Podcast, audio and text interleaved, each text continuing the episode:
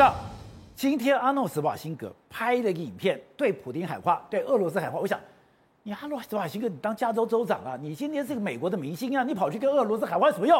后来我看才知道说，哎，他是第一个到俄罗斯拍片的明星，而且俄罗斯也把他当成是英雄，因为他就是硬汉，完全符合俄罗斯人的这种崇拜的偶像。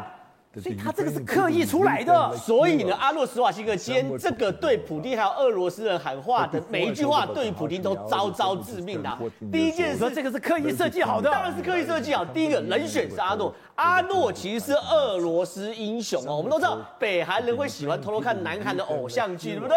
八零年代苏联那时候铁幕时代的时候，他们看这个盗版录影带看什么？看阿诺的这种战争片，然后阿诺这种很 man 的形象、肌肉男的形象等等的，完全符合俄罗斯战斗民族的审美观。所以哦，阿诺在俄罗斯受欢迎到什么程度？受欢迎到白宫曾经认真思考要把阿诺派到美国、俄罗斯当驻俄罗斯的大 使。假的？真的。所以说阿诺这个人哦，他是第一个到哎俄罗斯拍片的好莱坞明星呢。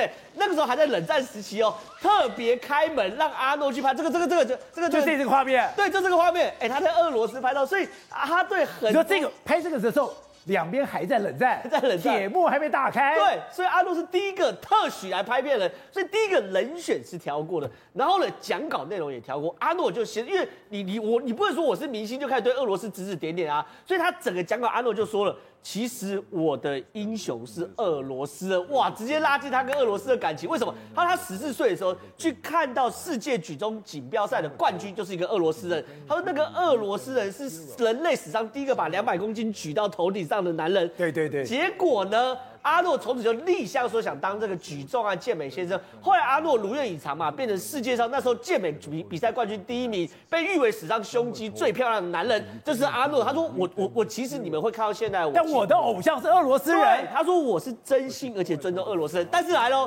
接下来每一句话招招封喉，刀刀见骨啊。他第一个就说了，那个普丁宣称俄罗斯政府说这场战争是帮乌克兰去纳粹化是谎言。他直接把整个普。正当性全部打掉，有没有发现？因为普丁现在这个跟泽连斯基谈话都说你要要宣布自己去纳粹化，去纳粹化，去纳粹化。因为普丁这次取了大旗，就是说要帮乌克兰去纳粹化。他其实说这是谎言，为什么？因为泽连斯基是犹太人，他爸爸也是犹太人，而且他爸爸三个兄弟也是犹太人，然后都被纳粹杀掉，这不可能，他是纳粹嘛，对不对？所以第一件事情就把普丁的正当性打掉，然后第二件事情他说联合国大会一百四十一票比四票要俄罗斯人撤军。他说：“你们这个行动已经让俄罗斯在世界被孤立。”然后第三件事，他说：“俄军在乌克兰杀妇幼医院，每一件事情都在要求招招封普丁的喉嘛，刀刀都砍普普丁的骨头嘛。”那这个事情，他从他的讲稿到他的身份到他讲的内容，全部都设计过，是一种对于俄罗斯的心脏狠话，而俄罗斯真的会买单。